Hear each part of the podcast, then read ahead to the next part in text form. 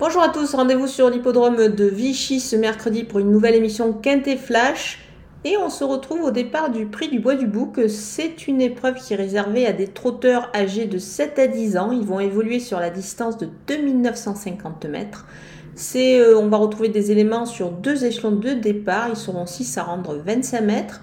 On peut, voir un petit peu euh, parmi tous ces prétendants euh, qui, qui aura évidemment la meilleure chance. On peut faire un mélange des deux poteaux euh, pour essayer de, trouver la bonne combinaison de cette épreuve, mais on va voir tout ça avec mon analyse.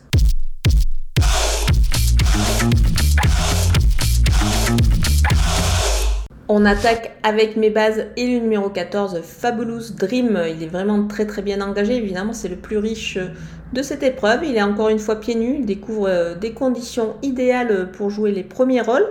Je pense qu'il vise la victoire ici. Mathieu Abrivard a fait appel à Cédric Terry euh, pour le driver. On peut dire qu'il a mis tous les atouts de son côté. Donc il faut évidemment le retenir très très haut. Le numéro 8 donne à papa. L'engagement est bon, le cheval est en forme. Euh, il est encore pieds nus, donc dans ces conditions, je pense qu'il est capable bah, de réaliser une performance plutôt intéressante ici. Le numéro 4, Eddie Josselin, euh, il est régulier dans l'ensemble. Il est encore pieds nus une nouvelle fois. Moi, je pense que l'engagement est plutôt intéressant en tête. Et évidemment, on a fait appel à Jean-Michel Bazir pour le driver, donc euh, il faut évidemment s'en méfier ici. On poursuit avec euh, les opposants et le numéro 13, Elixir du Rabutin. Il trouve vraiment un bel engagement ici. Euh, moi, je pense que les conditions sont idéales et l'occasion est belle pour lui de se distinguer dans ce lot. Le numéro 7, Espoir du Drop, il est bien placé dans cette épreuve. Il est à la limite du recul des 25 mètres, c'est pas mal. Il est plaqué devant. Attention à lui. Le numéro 3, Farandole, dit Alp dit Palba, pardon. Elle est vraiment euh, un petit peu compliquée ces derniers temps. Toutefois, je pense qu'elle peut se racheter. Euh, son entraîneur effectue un nouveau changement de driver. Pourquoi pas le changement de main, ça peut être profitable.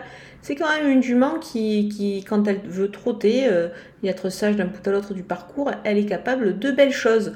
Le numéro 5, Eden de la Moire, il vient de bien courir sur cette piste, mais il lui faudra aller peut-être un petit peu plus vite pour pouvoir aller titiller les chevaux de tête les premiers.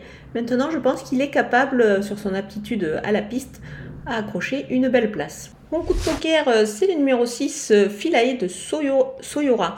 Elle est déférée des quatre priers, c'est vraiment comme ça qu'elle est extra.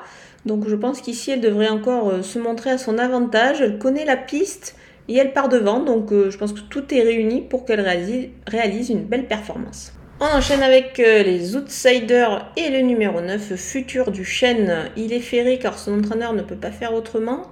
Euh, il a déjà bien couru euh, ainsi chaussé. Après, c'est sûr qu'il a un bel engagement le 26 juillet à la Capelle. Mais je pense qu'il est quand même capable de pourquoi pas accrocher une place ici. Le lot c'est un petit peu creusé. Le numéro 10, Élan de Dompierre, il a peut-être eu un petit coup de mou la dernière fois à Salon de Provence. Il ne faut pas le condamner là-dessus il est capable, pourquoi pas, d'accrocher une place ici. Le numéro 1, Elixir de Marzi, il reste certes sur des disqualifications, mais attention, le n'est quand même pas exceptionnel, il s'est un petit peu creusé, donc du coup il pourrait en profiter pour euh, bah, pourquoi pas afficher une belle cote à l'arrivée. On termine avec mes délaissés et le numéro 2, Eleania Scotia. Elle n'est pas déférée et doit rassurer, je m'en passe. Le numéro 12, Florine de Viette.